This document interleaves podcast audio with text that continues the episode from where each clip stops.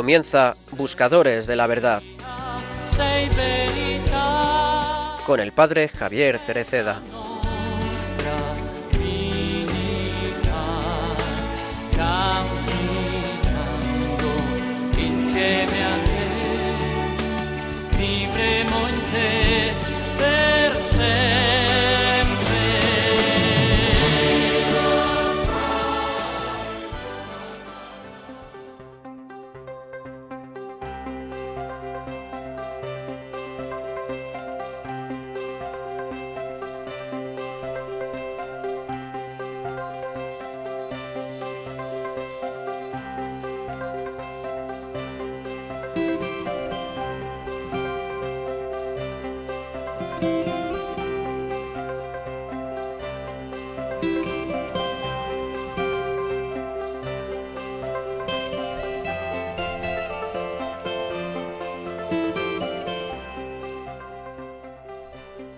Jesús revela a sus amigos y también a nosotros su más ardiente deseo, traer a la tierra el fuego del amor del Padre, que enciende la vida y mediante el cual el hombre es salvado.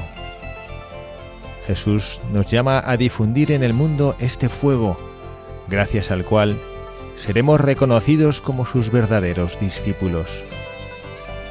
El fuego del amor, encendido por Cristo en el mundo por medio del Espíritu Santo, es un fuego sin límites, es un fuego universal. Esto se vio desde los primeros tiempos del cristianismo.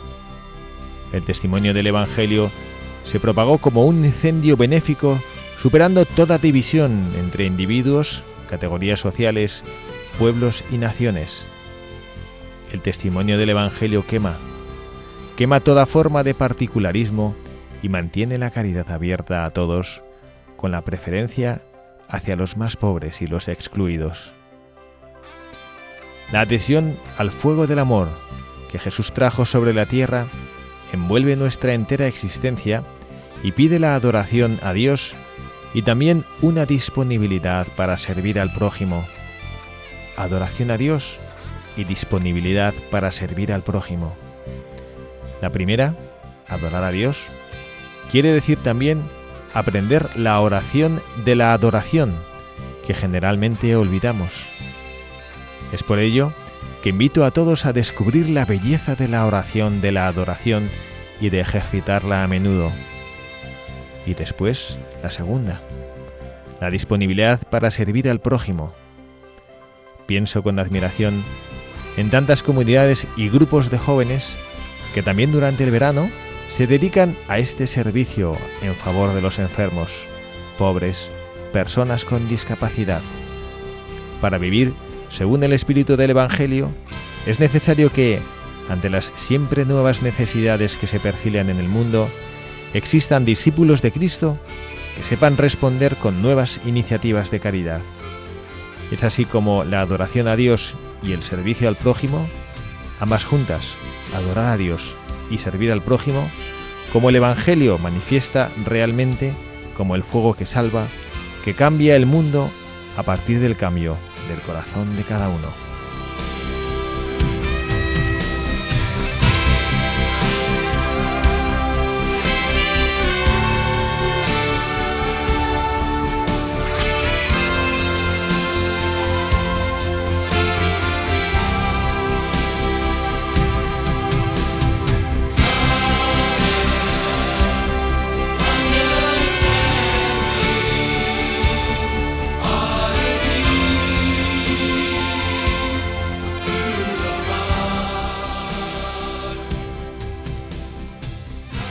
Buenas tardes, queridos amigos, queridos oyentes de este programa de Buscadores de la Verdad en esta nueva edición, en este día 31 de agosto, último día, último sábado de este mes de agosto, este mes de descanso y vacaciones para uno, este mes de trabajo para otros, este mes que acaba ya con la ilusión del verano, del descanso y hace perfilar ya para unos y otros que se va acercando el inicio de las clases para los niños, la continuación del trabajo para otros muchos después de este descanso reparador. quienes hacemos todo este programa, el equipo de Buscadores de la Verdad, les saludamos cordialmente, deseando pasar juntos este rato, esta tarde de sábado, en compañía, reflexionando en voz alta, con Buscadores de la Verdad. Saludamos una vez más al hermano Michael Cancian. Hermano Michael, muy buenas tardes, qué gusto que esté usted aquí con nosotros otra vez. Muy buenas tardes a todos, aquí encantado. Hoy tenemos también con nosotros una vez más, que estamos encantados, a Padre Nathan Wayne. Padre Nathan, qué alegría que esté aquí una vez más. Gracias, Padre, encantado de estar aquí. Eso significa que está muy a gusto en la radio de María. También damos la bienvenida a Jean-Pierre Oliguer, nuestro joven chileno que colabora con nosotros ya desde hace varios programas. Bienvenido, Jean-Pierre. Muchas gracias, encantado. Y Jean-Pierre ha venido con dos amigos. Cuéntanos a quién nos has traído. Pues sí, eh, al igual que yo, de mi año de colaborador, han llegado los nuevos fichajes. Tenemos a, a Alessandro, que viene de Italia y que nos va a acompañar aquí en Madrid durante todo un año. Y Juan Francisco de México, que va a estar trabajando en Valencia. Bueno, buenas tardes, que nos saluden. Alessandro, buenas tardes. Buenas tardes a todos. Gracias por estar aquí con nosotros. Padre. Y a Juan Francisco también. Buenas tardes, buenas tardes. Qué alegría tener aquí a estos jóvenes que además me estoy dando cuenta ahora, también lo hice en el último programa, que hacemos un programa plurinacional. ¿eh? Mostramos aquí el rostro católico de la Iglesia. ¿eh? Italiano, chileno, mexicano, norteamericano y un español. Qué alegría que todos juntos podamos compartir esta misma fe. Esta fe que invitamos a nuestros oyentes, como siempre, a que compartan, a que colaboren con nosotros. Hermano Michael, ¿nos puede recordar para todos nuestros oyentes cuál es la dirección a la que nos pueden escribir? Sí, nos pueden escribir un correo a la dirección buscadores de la verdad arroba. Eh, repito, buscadores de la verdad arroba radiomaria.es o quien quiere escribir una carta con alguna petición o compartir alguna experiencia o algo que le haya llamado la atención o sugerencia, puede hacerlo a, escribiendo una carta a la dirección Paseo Lanceros número 2, 28024, Madrid. Repito, Paseo Lanceros número 2, 28024, Madrid. Ahí estaremos todos a su disposición, encantados de recibir sus mensajes y compartir con el resto de oyentes las inquietudes que nos quieran presentar para que hablemos. Y mm, si se han fijado en este editorial que, como saben los oyentes habituales, siempre lo tomamos de la palabra del Papa, algo que el Papa nos ha dicho, en concreto es no de la última audiencia de los miércoles, sino de hace dos, que hablaba y de una manera preciosa de esa mezcla que nosotros podemos encontrar o debemos encontrar en la iglesia entre la adoración y la acción, entre ese espíritu contemplativo que hay que mirar al Señor y ese espíritu de acción, lo decía también maravillosamente un biógrafo de Juan de la Cruz, de San Juan de la Cruz, San Juan de Yepes, que decía que mezclaba de una manera estupenda esa, él decía que era un contemplativo en acción, una descripción preciosa. Y nosotros tenemos aquí la gracia de tener a estos jóvenes que nos hacen ver con sus vidas, con su renuncia generosa, a, pues dejan sus casas y vienen a servir a la iglesia, aquí en ese pedacito, en esta parcela de la iglesia, que es el movimiento al que pertenecen.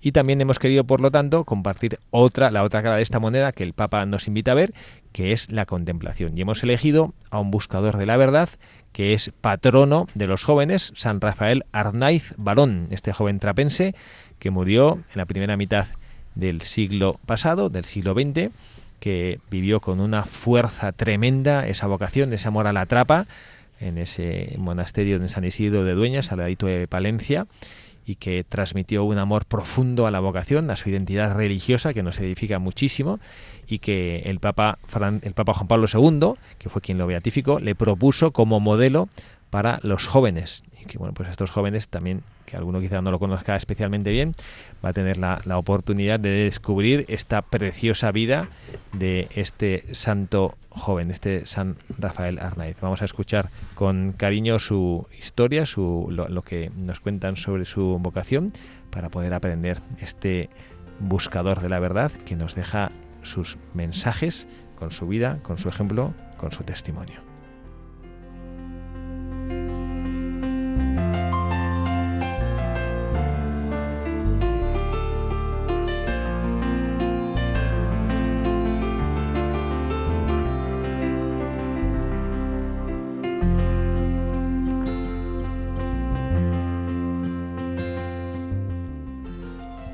Rafael Arnaiz nació en Burgos, España, el 9 de abril de 1911, hijo de una familia acomodada y profundamente religiosa.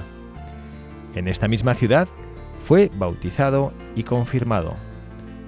Comenzó sus estudios en el Colegio de los Padres Jesuitas y recibió por primera vez la Eucaristía en abril de 1919.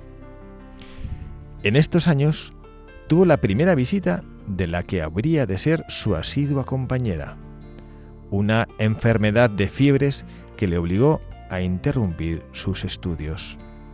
Cuando se recuperó, su padre, en agradecimiento a lo que consideró una intervención especial de la Santísima Virgen María, a finales del verano de 1921 lo llevó a Zaragoza, donde lo consagró a la Virgen del Pilar. Su familia se trasladó a Oviedo y ahí continuó sus estudios de bachillerato en el Colegio de los Padres Jesuitas y al terminar se matriculó en la Escuela Superior de Arquitectura de Madrid, donde supo unir el estudio con una ardiente y asidua vida de piedad. Había introducido en su horario de estudio una larga visita diaria a El Amo, en el oratorio de Caballero de Gracia, y participaba puntualmente en su turno de adoración nocturna.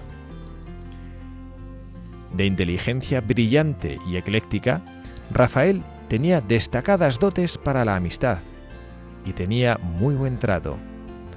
Poseía un carácter alegre y jovial.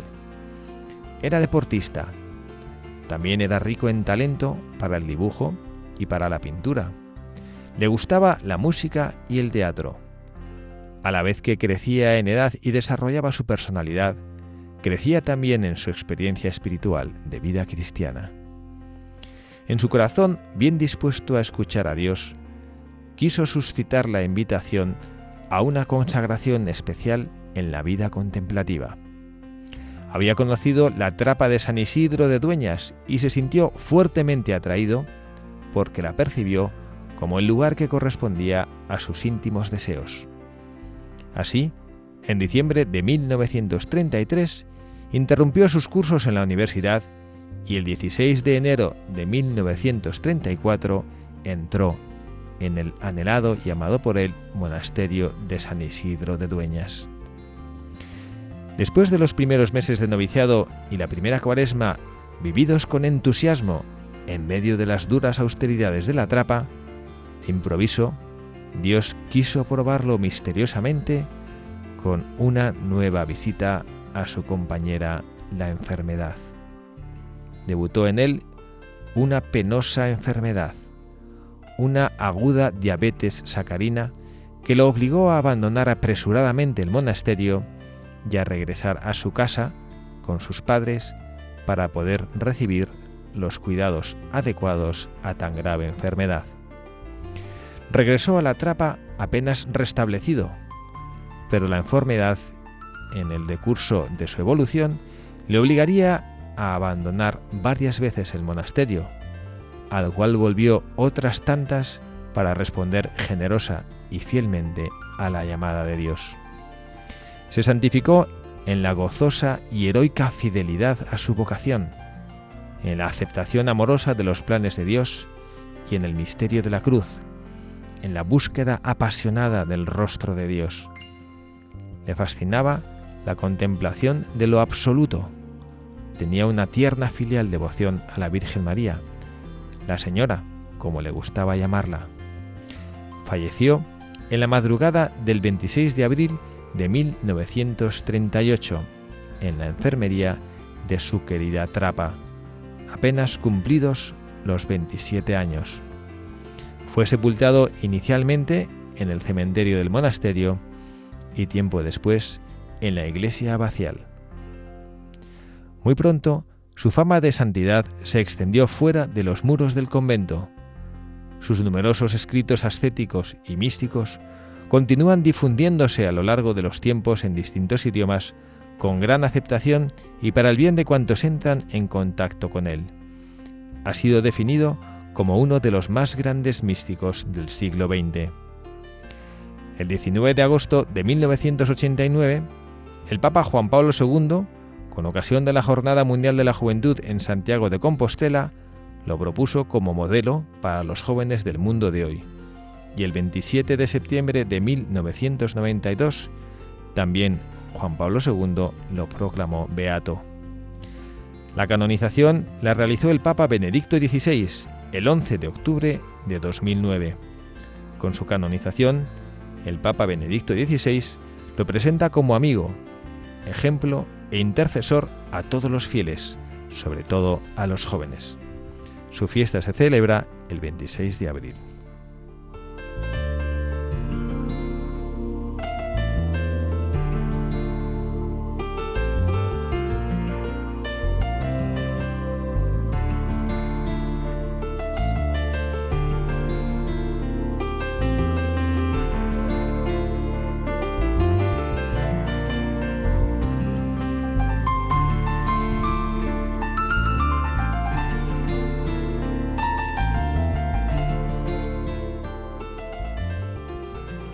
Esta es la vida de, nuestro buscador, San Rafael Arnaiz, este joven ejemplar. Hemos leído una biografía resumida de su vida que es larga, preciosa, con unos ejemplos tremendos. Además, él fue contemporáneo, que fue, de, hecho, murió durante los años de la contienda civil, de la Guerra Civil Española. Exactamente no, porque allí en, su trapa no llegaron los, los fragores de las batallas y los enfrentamientos, pero sí fue llamado, de hecho fue llamado a filas, lo que pasa es que su mala salud le hicieron que le declararan inútil total para la guerra, lo cual al pobrecillo le mortificó bastante. Y bueno, pues él nos enseña con su vida y con su ejemplo lo que es la cercanía y el amor de Dios que llenan toda una vida a pesar de esta enfermedad. Yo no sé, hermano Michael, si allá en Italia se tiene mucho conocimiento de este santo. En Italia de este santo no, porque hay otros que son más digamos, más conocidos, si entramos así como competencia de santos, ahí está San Pío de Pietrelcina, donde los italianos tienen mucha devoción. Pero sí, yo, por ejemplo, em, eh, empecé a, conocer este santo cuando estuve en Roma, justo, eh, ya que en la biblioteca del, seminario pues había sus libros y tal. Y me, y me llamaba mucho la atención la foto de portada, que era una foto de un hombre joven eh, monje em, de la trapa, ¿no? Y, luego ya poco a poco he ido conociendo más y conociendo también un poco su vida y su testimonio. Y, la verdad que me impresiona, sobre todo porque la manera de llevar el sufrimiento y, es más, porque ha muerto cuando tenía, ahora yo tengo su edad, ¿no? De, de cuando murió y, un hombre que ha sabido vivir el sufrimiento de una manera eh, por todo lo alto, ¿no? Aunque no era, era totalmente inútil para la guerra, pero era, digamos, preparado por todo lo alto para, para pruebas más grandes, que era el sufrimiento que Cristo le cargó y le pidió de ayudarle a cargar en sus espaldas. Yo no sé, a nuestros jóvenes que están también cercanos a esa edad de San Rafael, nos pueden compartir qué, es lo que le ha llamado así a primera vista de, la vida de ese santo.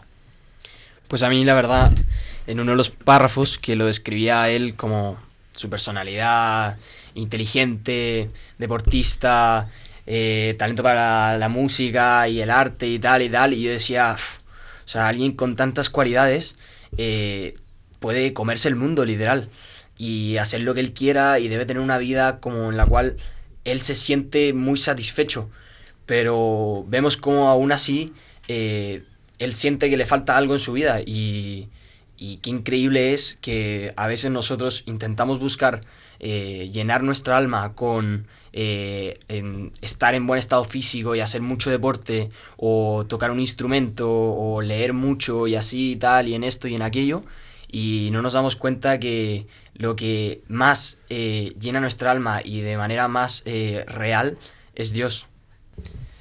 Sí, y es más, no sé, ahora yo, me, yo me puse a reflexionar porque también a tu lado hay bastantes familias que, em, que viven algún sufrimiento o, o inclusive hermanos eh, en, en, el camino al sacerdocio o hermanos de comunidad, ¿no? Y, y, es muy fácil esto de decir que Dios llena tu alma, ¿no? Y, pero se ve que San Rafael no solamente lo decía de cabeza, pero lo decía de corazón, que lo experimentaba, ¿no? Y que podía tener bajos niveles por el tema de la diabetes, pero los niveles de fe y de confianza y abandono en Dios estaban, estaban a tope, ¿no? Y, Y yo me estaba preguntando qué es eh, lo que te permite estar abierto a experimentar, eh, a experimentar que Dios llena tu alma, ¿no? Y, y, a mí me vino solamente una única respuesta. No sé si aquí el padre Nathan puede corregir, ya que es un teólogo experto. eh, que al final solamente es el abandono y dejarte guiar por donde Dios eh, te va llevando y por donde Dios te quiere, ¿no? Y pues obviamente el abandono necesita mucho amor. Claro, y estoy totalmente de acuerdo. Y yo creo que también justo lo que vimos al inicio de oración como adoración, también es una gran escuela eh, por la cual hermano Rafael también nos enseña a llevar el sufrimiento, porque si no, tú no puedes eh, alabar a Dios, pues eh, los sufrimientos vienen y tú entres en un crisis profundo porque eh, estás enfocado en ti. O sea, cada uno tenemos que tener una, una revolución copérnica en la cual eh, ya el centro del universo no somos nosotros, eh, sino el Hijo de Dios, eh, que es Cristo. Hay una frase que, que encontré aquí de, de hermano Rafael que creo que expresa muy bien cuando él dice por qué él quiso ir a, al monasterio, ¿no? Y él dice que primero porque el monasterio para él debe ser un rincón del mundo donde sin trabas puede alabar a Dios noche y día. Y luego segundo, eh, y eso hablo de, de, de la purificación, que es adoración también, ¿no? un purgatorio en la tierra donde pueda purificarme, perfeccionarme y llegar a ser santo. Yo creo que justo esto, o sea, los sufrimientos que tenemos en la vida, tenemos que verlos eh, también en un modo de eh, qué es el fin de esto, ¿no? Eh, porque los sufrimientos no podemos evitar y siempre van a venir. Entonces, eh, el problema es más bien cómo, cómo las uso. ¿no? Si estás en el río y empiezan a bajar eh, troncos y, y, lo que sea, puedes estar ahí pues evitándolos, te, pegan, pero además se podría ver, bueno, eso es un instrumento que puedo usar para construir una casa. Esto yo podría usar para, para pescar y encontrar comida si, si, si no tengo para comer. Entonces, eh, el río de la vida nos da muchas cosas que vienen en nuestro camino, eh, pero depende mucho de las gafas que tienes para verlas. Y San, este hermano Rafael tenía las gafas de fe. También que eh, le vinieron también muchas dificultades, o sea, veíamos que era alguien al, al, cual la enfermedad lo golpeó varias veces, pero cuán fuerte habrá sido el llamado que tuvo o la experiencia de Cristo que haya tenido que le llenaba realmente su vida para decir, no, es que yo quiero volver, es que no hay enfermedad, no hay, no hay pena, no hay sufrimiento que, que me quite esas, esa sensación de plenitud que me da Dios y el querer volver constantemente a un monasterio. Ciertamente eres un hombre que, que, da un testimonio de vida especial en lo que es descubrir, y este es el primer mensaje que él nos deja como buscador, en descubrir la capacidad que tiene Dios de llenar la vida. Creo que esta es una gran lucha que todos los cristianos tenemos. Y como decía, ahora también citaba el padre Nathan, ¿no? pues es verdad esta oración de adoración, y es encontrar, porque esta es la doble vocación de la santidad a la que todos estamos llamados, hay que encontrar esta, esta vocación en esta doble invitación. Primero la propia santificación personal, que es vencerse a uno mismo, ser más como Cristo quiere que tú seas, y por otro lado, el compartir este mensaje, esta buena nueva con los demás. ¿no? Y esta realidad la, la supo vivir este hombre, ¿no? San Rafael, él quiso pues a pesar de, la, pues la vida cómoda que tenía, era una familia pues muy acomodada, tenía pues eh, familias nobles, tenía unos tíos con los que tiene un intercambio epistolar precioso, que es también un tesoro en las obras completas, eh, que eran los duques de Maqueda y que tenían ahí una en una casa en el Pedrosillo se llamaba la finca no que donde donde iba y él iba con ellos y tiene un, intercambio epistolar que ellos se comprometieron hicieron una especie de pacto de que de, de esas cartas las destruirían ¿no? y Rafael destruía las cartas que le mandaban sus tíos pero los tíos vieron tanta belleza y tanta profundidad en su vida que no las destruyeron y eso es un, una ventaja para nosotros que los hemos recibido ese, esa herencia de todos estos textos de quien es considerado como el gran místico del siglo XX y en ellas pues él hace, hace ver a pesar de todas las cosas buenas que le rodean, cómo encuentra la plenitud de su vida en Jesucristo y solo quiere esto. Y Dios le probó muy duramente, porque una persona que deja el mundo para irse a la trapa, que pues eh, yo no es que sea un especial conocedor de lo que es la trapa, pero dentro de la vida contemplativa, pues viven en una austeridad muy profunda. Él cuenta en sus textos, que yo los he leído recientemente en ejercicios espirituales, cuenta el frío que pasaban, el viento en invierno, y cuando por su enfermedad volvía, y él lo decía, vuelvo a mi casa y lo consideraba como un martirio, decía, vuelvo pues a la calefacción, a las sábanas blancas y cómodas y mullidas, y él pues dormía ahí, pues no sé, no, se quitaban ni, ni, el uniforme, se quitaban una parte del uniforme para, para, dormir, ¿no? Y es curioso que él lo experimentaba eso como un sufrimiento. Y bueno, la, la curiosidad deja de ser tal y pasa a ser comprensión cuando uno dice, bueno, una persona que haya hecho la experiencia de encontrarse con Dios en su vida, en esa vocación, pues eh, tiene que ser dolorosísimo abandonar eso. Y la progresión que tuvo que hacer él es descubrir la presencia de Dios en cualquier circunstancia. No es que Dios estaba porque físicamente él estaba en la trapa, ¿no? sino que Dios estaba en su vida y él tuvo que hacer este esfuerzo por descubrirlo. Y esta es la, enseñanza que creo que nosotros tenemos que recibir, sea cual sea el estado de vida. Aprender a encontrar a Dios allá donde estés. Ahora el hermano Michael, pues dentro de medio mes, pues marchará a Roma a seguir los estudios. Estará triste porque deja Madrid y tal, Hombre, obviamente, porque es la mejor ciudad del mundo, ¿no? Dejar a Madrid, ¿no? Claramente. Pero, o España, este país maravilloso y tiene que ir a Italia, ah, pues, pues, pues, le costará, ¿no? Pero, pues el esfuerzo es descubrir que la grandeza y la felicidad que yo he experimentado aquí, no solo es por las personas que he encontrado, por los lugares donde he podido hablar del Señor, sino porque yo tengo al Señor en el corazón. Sí, es verdad. No, y aparte que em, creemos que la felicidad se encuentra en cosas cuando en realidad se encuentra en Dios. O sea, a mí me parece súper curioso. Yo nunca había oído hablar de este santo, pero que sea patrono de los jóvenes es como un ejemplo tremendo. Hoy, de hecho, que llegaron los dos colaboradores, los fuimos a buscar al aeropuerto y en la piscina hablábamos de que, que íbamos a estudiar, que íbamos a hacer, que el año se pasa súper rápido y luego hay que decidir y hoy en día son tantos los estímulos, tantas las opciones, tantas las cosas que tenemos que decidir, que tenemos que elegir, eh, todo pensando en nuestro futuro, nuestro bienestar, lo que sea. Y, a veces dejamos un poco en segundo plano a Dios porque lo damos por asegurado, que siempre está ahí o lo que sea, pero, pero Él tiene que estar siempre eh, en el primer lugar de nuestras decisiones. Él debería ser con quien las consultáramos en todo momento y bueno, nada. Sí, y yo quiero añadir una cosa también, además de... Em, o sea, que justo va con eso que acabas de decir tú, Jean-Pierre, ¿no? De que tiene que estar siempre en el primero de nuestras decisiones. Y, un poco lo que comentaba el padre Javier aquí, ¿no? Que el de ver a Dios en todas las circunstancias. Y yo estaba pensando que eh, muchas veces identificamos la vocación por ejemplo, en el caso de San Rafael Arnaiz, pero podemos extenderlo a todas nuestras vocaciones, que sea consagrada o que sea matrimonial, ¿no? Y mm, como momento especial donde tú has descubierto que Dios te ha llamado, una experiencia y tal, que la pones en un cuadro y de vez en cuando en los momentos complicados de tu vida vuelves a este cuadro, lo contemplas y, y, como que te irradia de luz y tú dices, ah, ya, ya encuentro la paz, ¿no? Y esto es utópico y no es la realidad, ¿no?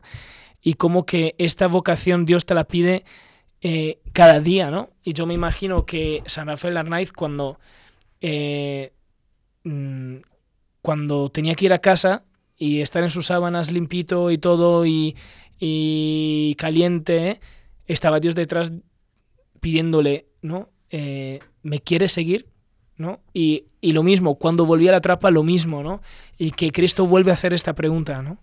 Y, bueno, en mi caso personal, no sé, a mí me gusta pensarlo así, ¿no? El hecho que ahora eh, personalmente te toca ir a Roma o te toca dar un paso fuerte en tu vida después de un periodo de colaborador, ¿no? Pensar que detrás de esto está Cristo que te dice, ¿me quieres seguir? ¿Quieres dejar tus redes? ¿Quieres dejar tus seguridades? ¿Quieres dejar hasta, entre comillas, tus experiencias bonitas que al final te las he dado yo para seguirme, ¿no? Y el termómetro de esto justo es eh, lo único, no sé, y que yo he encontrado como respuesta es lo único, eh, cuánto puedo amar, ¿no? Porque, eh, como decía Jean-Pierre esta mañana en el coche, que saca sus máximas espirituales y todo, dijo que eh, del libro de, de un libro espiritual comentaba una frase que el, si, si hay algo que te genera, si algo que te genera paz e intranquilidad, es porque eh, en el fondo eh, hay un amor egoísta, ¿no? Y, creo que ahí tiene mucho que ver. Vamos a también a, continuar, si hacemos saben nuestros oyentes en, nuestro programa un, ratito de oración con una canción y, creo que voy a rescatar esa pregunta que el hermano Michael como lanzaba, ¿no? como diciendo que, que Jesucristo nos la hace, ¿no? Eh, o Dios Padre nos la hace, la hacía San Rafael Arnaiz, ¿no? Eh, ¿Me vas a seguir? ¿Me vas a seguir a pesar de las dificultades? ¿Me vas a seguir a pesar de lo que sufres y a cada uno, ¿no? Pues me vas a seguir a pesar de que no se están haciendo tus planes, me vas a seguir a pesar de que las cosas no salgan como, como a ti te gustaría que salieran. Bueno, pues vamos a nosotros a, bueno, pues a, reflexionar como sabemos que, que nos gusta hacer con la música, que sabemos que es una manera también de orar.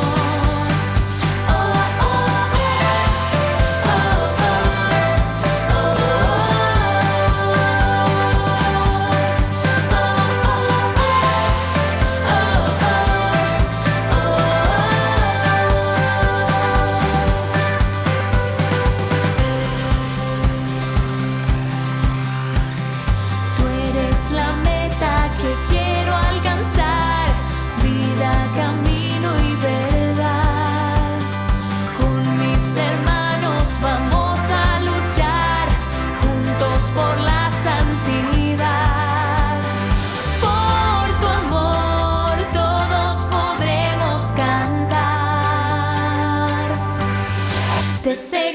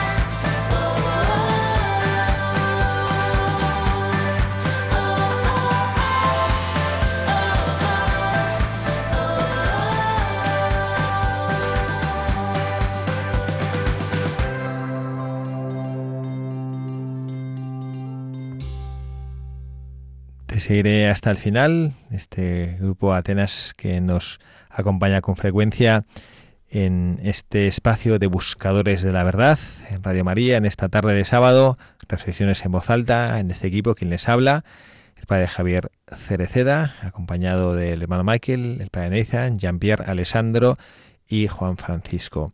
Y les recordamos, aunque me imagino que están todos al tanto, que estamos siguiendo en Radio María esta visita que el Papa, esta histórica visita del Papa a Mozambique, a Madagascar, a las Islas Mauricio, que en Radio María estamos tratando de hacer visuales y acompañar al Santo Padre, a nuestro Papa Francisco, este mensajero infatigable que sigue llevando el rostro del amor y la sonrisa de Cristo por todo el mundo.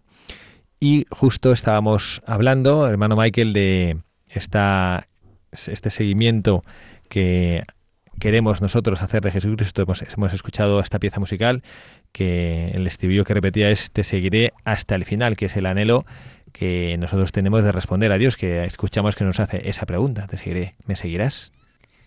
Sí, y, y yo creo que aquí tenemos también dos jóvenes que, bueno, tres también, ¿no? Que Jean-Pierre ya tiene también un poco más de meses de vuelo, eh, que han tenido justo esta experiencia, ¿no? De, de, dejar un año de su vida y de, y de seguir al Señor en el lugar donde Él les tenía preparado eh, con las circunstancias que Él les tenía preparadas y con las personas que ahora aún algunos no conocen, pero que van a conocer dentro de poco y que el Señor ya lo tenía previsto, ¿no? Y cuando ha pesado su nombre para su destino de colaborador de Jesucristo, ¿no?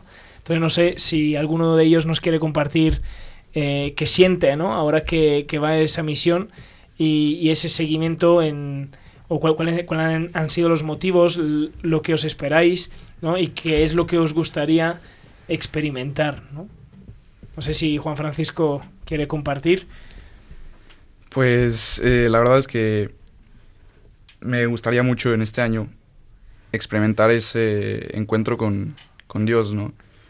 Este, y a pesar de todo el ruido que estamos viendo en esta sociedad, aprender a encontrarme con Él en la soledad, en esos pequeños momentos en los cuales estás tú solo en la capilla, frente al Santísimo, o en cualquier otro lugar, simplemente alejándote de todo el ruido de, de, todas estas decisiones que la sociedad te propone para, y te presiona para tomar.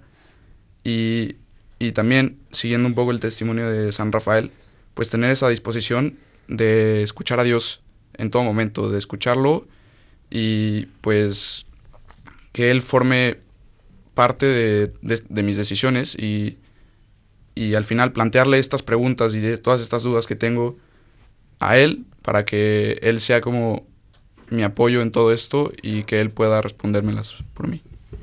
Qué bueno, eh, qué bueno porque esto, esto no sé los demás que piensan, ¿no? Pero que al final es, es la base de cualquier seguimiento. O sea, al, al final si tú eh, es el único consuelo que necesitas para seguir a Jesucristo, ¿no? El hecho de, de, sentirte amado y de amarle, ¿no? Y que luego lo demás viene de consecuencia, que luego hay más o menos problemas, o que luego hay cosas que no entiendes, o cosas que entiendes más, pues esto ya viene de consecuencia. Pero si te sientes amado por Cristo en la capilla, por Cristo eh, tu Dios, pues eh, este es el mayor consuelo que puedes, que puedes esperar, ¿no? Y no sé, eh, Alessandro, que...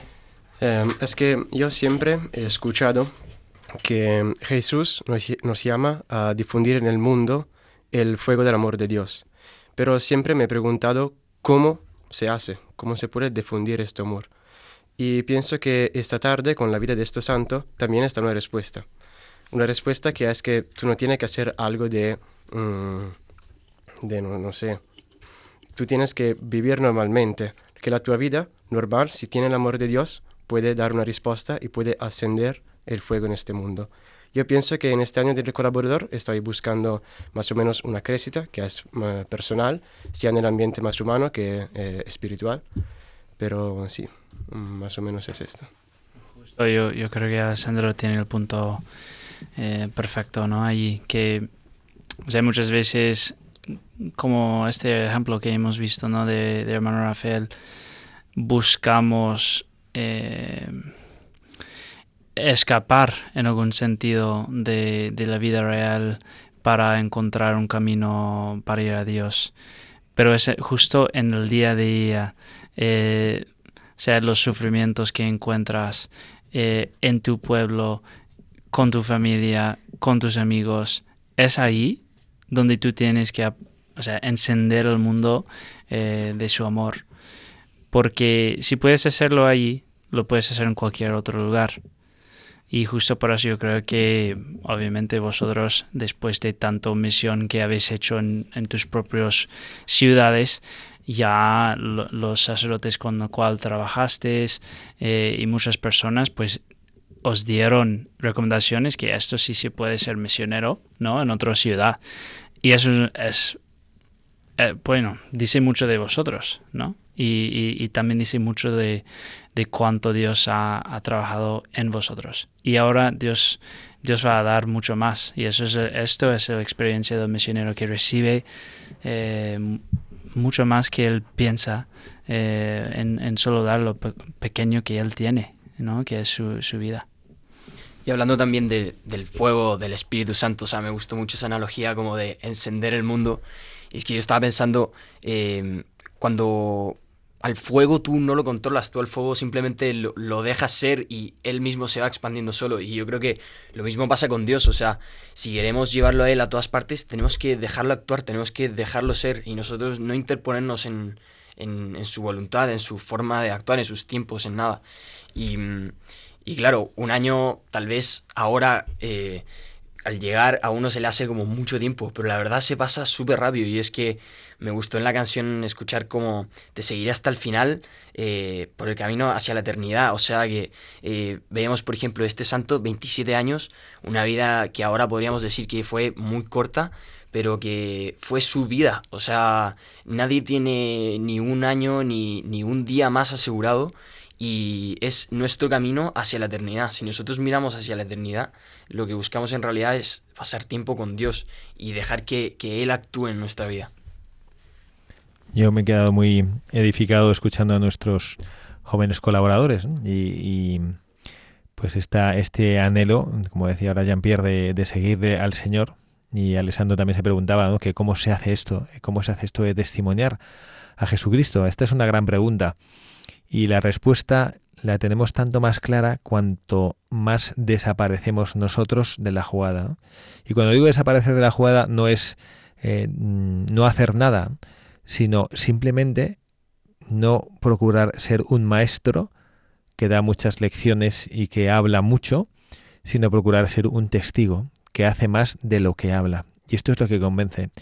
Y creo que esta valentía y esta generosidad que, pido a nuestros oyentes que recompensen con sus oraciones por estos jóvenes que empiezan ahora, que hoy eh, han llegado de, de, a su a España para poder empezar a trabajar y a servir ahí donde la voluntad de Dios les mande, que les acompañen y que les encomienden para que sean de verdad instrumentos y que sepáis que vuestra manera de ser eficaces, que vuestra manera de hacer que vuestra vida sirva para la extensión del reino de Jesucristo es no pensar en eficacia y no pensar en utilidad, sino pensar en que Jesucristo viva y actúe en vosotros. Si vosotros os prestáis a Él si vivís vuestra vida de gracia, si vivís vuestra vida de oración y si vivís lo que os corresponde en las, en las comunidades que os ha tocado vivir, sin duda que el Señor os hará ser ese fuego que decía Jean-Pierre.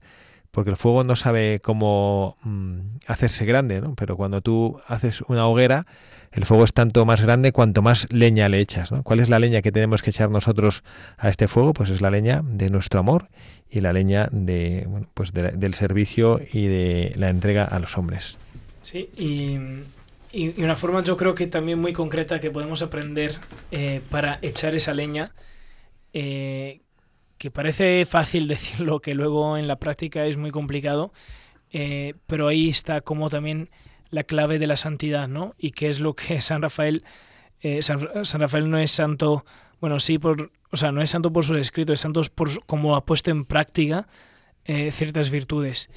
Y, creo que la manera más fácil y más práctica de medir el amor es eh, ver, eh, como decía el Padre antes, em, en cada oportunidad, o sea, cada acontecimiento que pase en mi vida, una oportunidad para amar a Dios, ¿no? Y, yo puedo vivir una, una determinada situación, no sé, em, eh, me ha llegado un dolor de espalda o me ha llegado un sufrimiento o me ha llegado esta noticia que me ha eh, descolocado como en espíritu de queja y que no construye nada y que crea mal humor antes que fuera, lo crea dentro de mí, ¿no? O lo puedo vivir como oportunidad de amar a Dios, no sé, de ponerlo a sus pies en la oración, de ofrecerlo, ¿no? De ofrecer lo que más puedo yo para eh, reparar eso, ¿no?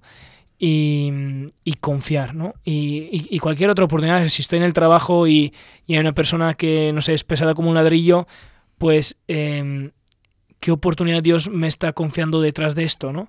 Y, así podemos, yo creo, eh, tomar y hacer vida la enseñanza de, de San Rafael Arnaiz eh, en, en, cada una de nuestras circunstancias, ¿no? Interesante también providencial que habíamos visto hace poco el ejemplo de Santa Teresita, ¿no? Como misionera, misionera. Em, y ahora estamos viendo un otro santo eh, pues que vivió su vida en el silencio, en, un rincón escondido en un monasterio. ¿Y por qué la iglesia nos propone dos jóvenes así como ejemplos de lo que es, lo que es ser misionero y lo que es eh, ser un joven? Pues es, es eso, es, es estar en la presencia de Dios en nuestras vidas, es dejar que este fuego eh, crece en nosotros y, quema a todos los que están a, nuestros lados. Eh, porque Dios quiere estar en, cada corazón. Y lo más que nosotros podemos estar ahí adorando a los pies eh, del Santísimo, es como estar en la presencia del sol. Muchos en este verano han estado en la playa buscando el sol, ¿no? Y, y, es justo esto que tenemos que hacer en nuestras vidas diarias, pero no, no el sol de, de, de esta galaxia, sino el sol de, del universo, que es el Señor. De hecho, yo creo que nuestra misión como colaboradores, eh, y aquí aprovecho de pasarles el, el, dato a mis compañeros que llegan, es eh, no es formar el club más chulo para los chicos del ESID o, montar la adoración más increíble. Eh, o que todos te crean el tipo más guay, es acercar a los demás a Cristo y mostrarles a todos y, y aquí hago énfasis en eso, que, que, Dios no es algo para la gente mayor, no es algo solo para los religiosos, eh, no es algo solo para la gente que sufre. Dios es algo para todos. Dios es, Dios es juvenil, Dios es cariñoso, Dios es inteligente, Dios es espontáneo. O sea, y eso es lo que tenemos que lograr transmitir nosotros como colaboradores y nosotros como católicos, cualquiera. Que Dios es tan actual y tan necesario como lo era hace dos mil años. Y por eso hay personas como este santo y como miles de otros que entregan su vida al servicio de Él. Y yo pienso, eh, San Rafael probablemente nunca en su vida pensó que, su, que lo que él hizo iba a tener el impacto que tenía. Eh, y tampoco era lo que buscaba. Pero con su vida ha logrado dar gloria a Dios y hasta el día de hoy acerca a otras personas con su testimonio. Y yo creo que esa es la misión que nosotros tenemos que dar. Esa es la misión, efectivamente, que nosotros tenemos que dar y que nos, que nos ilumina aquel que decidió seguir al Señor a pesar de todas las dificultades y, simplemente porque encontraba no un sacrificio o no pues no sé como el empleado que esto es lo que me toca hacer sino como el verdadero enamorado que esto es lo que yo tengo que hacer hay un momento en el que él tiene que volver a, de los momentos en los que vuelve a su casa por su enfermedad, y era que cuando había estallado la guerra, y, llaman también a filas a, los monjes del monasterio, y al que era el enfermero, el hermano, si no recuerdo mal, Tescelino, le escribe una carta, y este hermano que le quería muchísimo a San Rafael, le decía, pues tú no te preocupes y tú cuídate y no, pues, o sea, casi casi como diciendo que si no, te, si no podía volver a la trapa por su salud, pues que no volviera y que así glorificaría a Dios. Y él tiene una carta preciosa en la que le escribe a este hermano diciendo, tú imagínate que estuvieras en la ventana de tu casa y vieras que pasa Jesucristo. Y él va caminando y con los ojos te mira desde tu ventana y te invita a que le sigas y ves que le está siguiendo toda clase de personas y también le están siguiendo cojos, tullidos, ciegos, enfermos, ¿tú qué le dirías al Señor? ¿Te seguiría si tuviera salud? ¿Te seguiría si tuviera un enfermero que me está acompañando a todas partes? ¿Te seguiría si no tuviese ningún tipo de dificultad? Y la respuesta, pues no. Yo sigo al Señor porque el Señor me está llamando. Y esta es una, una respuesta preciosa y una invitación preciosa a la santidad que nos hace San Rafael. Y yo creo que es este el mensaje con el cual nosotros vamos a, a cerrar nuestro programa y despedir a nuestros compañeros y a todos los oyentes. Que nuestra decisión sea seguir al Señor porque Él me llama, es el único motivo y servirle como sea, como colaborador, como sacerdote, como hermano, como padre de familia, como madre de familia, como abuela, como nieto, como estudiante, como trabajador, en el camión, en la tienda, en la consulta médica, donde tú estés, seguir al Señor y edificar el mundo. ¿Cómo sería el mundo si cada uno de nosotros se empeñase por vivir realmente esta realidad? Seguir al Señor en mi vida, amar a los demás, sería el paraíso. Vamos a intentar hacer si no de todo el mundo, al menos de nuestro mundo, un paraíso, como lo hizo San Rafael. Damos las gracias a todos nuestros acompañantes hoy. Alessandro, tante grazie. Muchas gracias, Padre. Gracias por estar aquí. Felicidades porque nuestros oyentes no sé si lo saben, pero es la primera vez que estás en España hablando español. Sí. Bueno, pues hablas fenomenal. Te auguramos un aprendizaje rapidísimo. Gracias. Jean-Pierre, muchísimas gracias por todas tus máximas, esas que nos compartes, que dice Mano Michael, ¿eh? tu, tu sabiduría chilena que nos la compartes y regalas en píldoras. El Espíritu Santo ahí trabajando. Muchas gracias.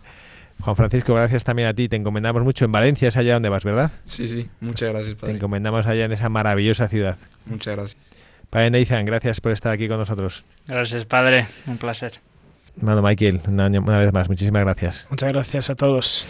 También quien les habla se despide de ustedes y vamos a despedirnos con un ratito de oración para poder agradecer al Señor juntos por estos dones. Les deseamos un feliz fin de sábado y mañana un domingo, Día del Señor, lleno de la, de la alegría de su amor.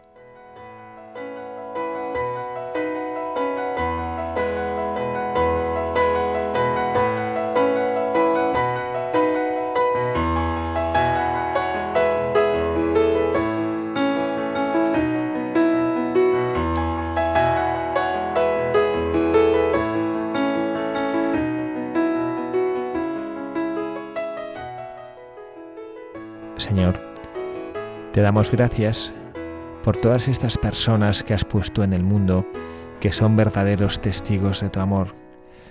Estas personas, discípulos tuyos, que saben responder con amor a estas necesidades, que escuchan esos gritos silenciosos del Espíritu Santo, que con ingenio, con picardía, con novedad, presenta a nuestros corazones en este mundo tan sordo a tus necesidades, tan sordo al dolor de tantos hermanos, este mundo ciego que no quiere reconocerte a ti como su verdadero creador.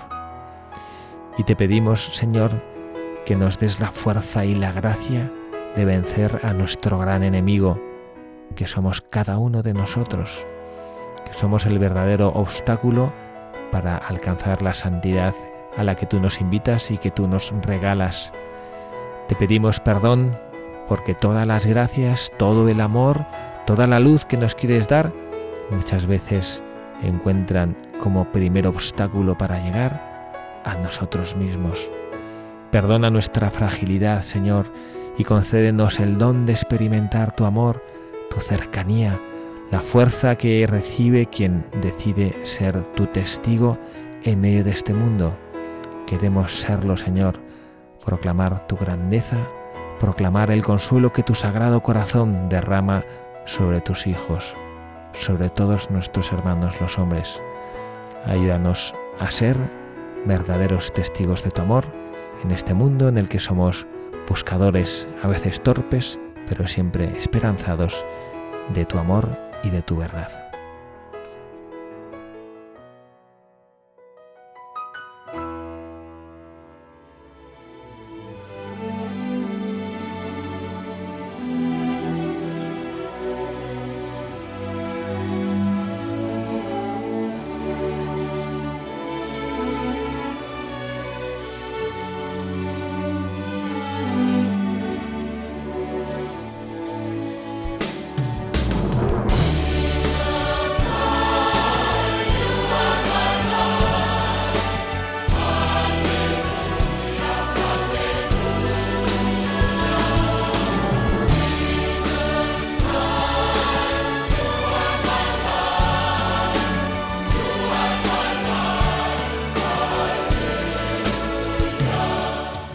Escuchado Buscadores de la Verdad con el padre Javier Cereceda.